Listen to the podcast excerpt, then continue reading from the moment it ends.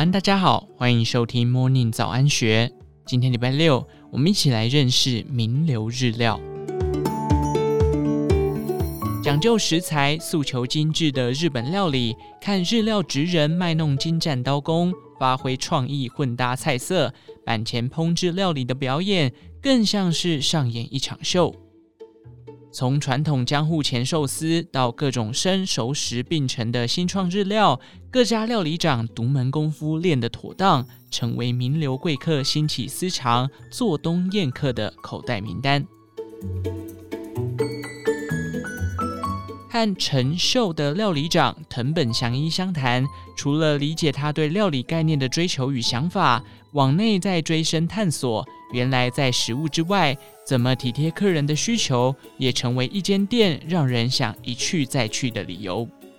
出生于日本山口县的藤本祥一，曾在京都的菊乃井本店待过四年，随后进入二零二二亚洲五十最佳餐厅榜首东京米其林二星的船店。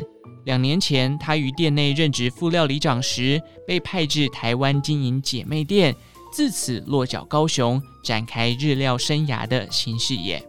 藤本祥一说：“我在船学到要去观察客人的状态，而不是一味做制式料理。从客人进门，他就开始观察来客需求，得在意用餐状况好不好，有没有不喜欢吃的东西，空调会不会太冷，适时做调整，让客人在这边舒适的用餐。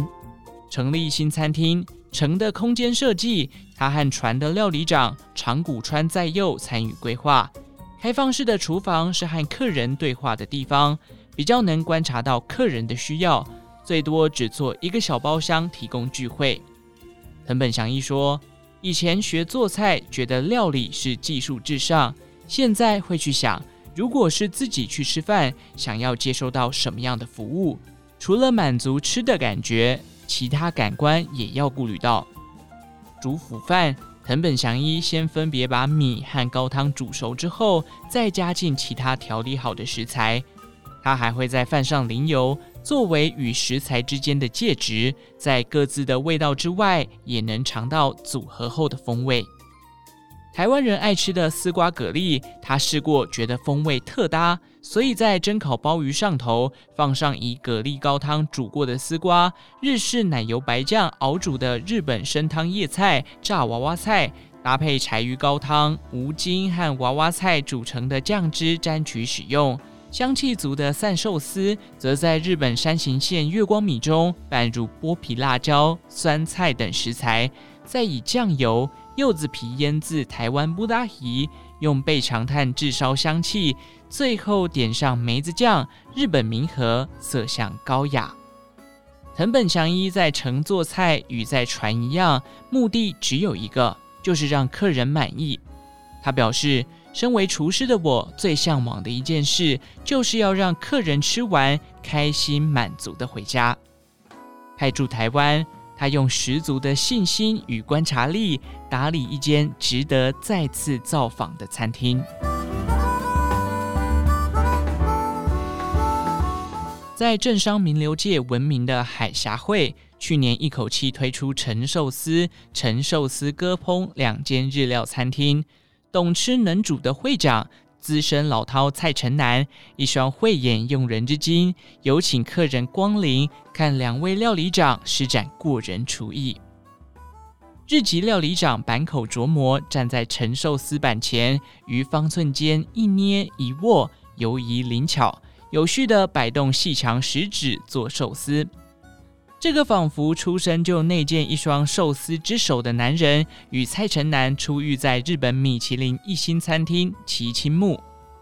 处理起拿手的江户前寿司，他讲究传承一脉的风味，坚持得够传统，让尝过他手艺的客人惊叹：“这就是我在日本吃到的味道。”带着一身功力窝进异乡厨房。他以日本食材为主考量，同时融入台湾软丝、明虾等食材创作。坂口琢磨说：“每一天要比前一天更好，越来越进步。自我要求的首步是连最基本的醋饭也要稳扎稳打做好，经过调和的熟成红醋，味道丰足，口感圆润百搭。他拿起干贝，以柴鱼昆布汤煮至十五秒，再置于高汤中浸泡一天，点缀柚子皮、甜酱或者红醋饭入口，滋味合宜到位。虽然食材几乎都挑日本货，但是蔡成南用人却不迷信日籍一定最好。另一头陈寿司割烹的当家钟庆谦，自幼在家里开的日料店出没。十六岁起，在喜来登桃山厅、高玉寿司坊等名店历练过，连蔡成南都直称，论起食材，不到三十岁的钟庆谦比他更懂。做割烹，他另创发展空间更大的欧日系日料风格，融入西餐技法，日本。欧美各国的食材调料都入他手。钟庆谦说：“日本用煎、煮、烤，讲求原味；西餐在口感和味道上的表现层次更多。他善于在调味间创造平衡，原味食材沾上特制酱汁，不仅让风味呈现更丰富，画龙点睛的琢磨也不会抢过原型食材的表现。点单率极高的银杏年糕野生乌鱼子。”着重在拿捏味道的协调和口感层次，得先放入大量银杏补足滋味来做年糕，再慢慢揉出相对应的柔软，控制油温热炸，确保入口不会过硬。即使是年纪较长的贵客，遇上他的料理，也都给予相当的称赞。蔡成南说：“坂口料理长擅长江户前寿司，来台湾延续风格与专业性。”阿谦料理长擅长各国食材，以欧日系风格呈现，将各国的顶级料理发挥极致。双料理长一台一日坐镇现役，拼出海峡会的日料版图，从台湾吃进国际。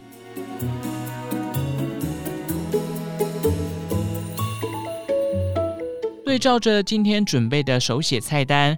花椒料理长严成勉谨慎地一一拿出食材，先是翻看品质是否到位，再依据不同鱼鲜特性，陆续端出二十余道日式佳肴。开门做生意，面对客人，严成勉随和地谈笑风生，下一秒低头处理起食材，表情顺便专注，不容马虎。他十多年前随着清酒的周边宣传，应邀来台展现厨艺，随后被延揽，决定留台，一待就是十多年。当时高级日料落在一人三四千元，因为想提供再好一点的料理，他的餐厅定价三千元起，最贵要价近九千元。在那个日本货选择有限的时机，餐厅从筑地拿食材，供应最新鲜的日本味。严承勉从高级料理入手，随后一路开过较平价的日料店，也曾主掌进驻百货公司、饭店的餐厅，足迹甚至从台北跑到高雄去。纵看他在台湾的日料人生，如手中做的菜一样起伏有味。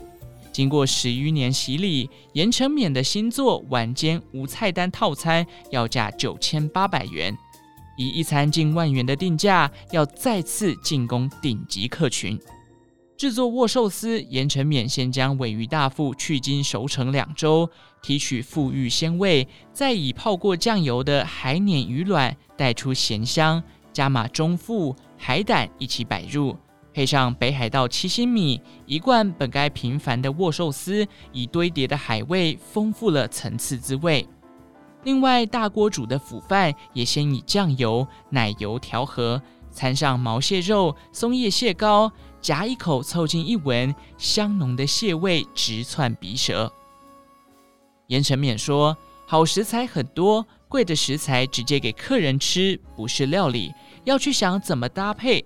师傅的表演也很需要，客人开心，食物吃起来味道就会不一样。”话一说完，他随即秀上一场，拿出一片烧得火红的备长炭，往红喉鱼身上掷出白烟，双手利落剥下的水蒸鱼皮，也在竹签上串成下酒小菜。因为同时学过寿司和煮烤等日料技法，生的熟的菜肴他都能处理到位，甚至曾做出一鳖三吃的料理。严承勉说。一般日料店前面会用简单的菜先出，我喜欢用多一点热的下酒菜来当做前菜。客人上门一边吃菜配酒，一边欣赏板前的表演秀。日籍料理长凭借自己的想法，呈现传统食材的特色和摆盘，把日料以珠宝盒的概念做呈现，让朴实呆板的日料食材以缤纷抢眼、丰盛饱满的气势整装登场。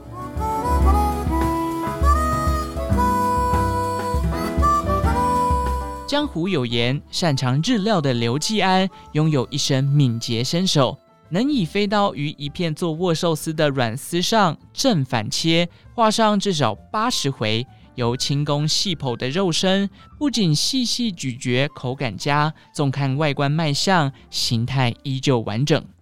十一年前，他和朋友合伙经营餐厅鱼道生，传闻数载的精湛刀工，如今已是旧闻。去年，餐厅宣布结束营业。刘继安另聘战地，再开继安旗新店，由他一人做主，要提上尖刺如常的鱼刀，再战几回。关于八十飞刀的准备，细究有点像练功夫架势足，气定神闲如围蹲马步，手半腾空不落砧板，待全身肌肉就定位，停格一秒，再动手专注细切。刘继安说，刀工会影响口感。有没有切八十刀，入口即化的程度差很多。其稳定度高的一双手，曾让外科医师都认证适合用来动手术。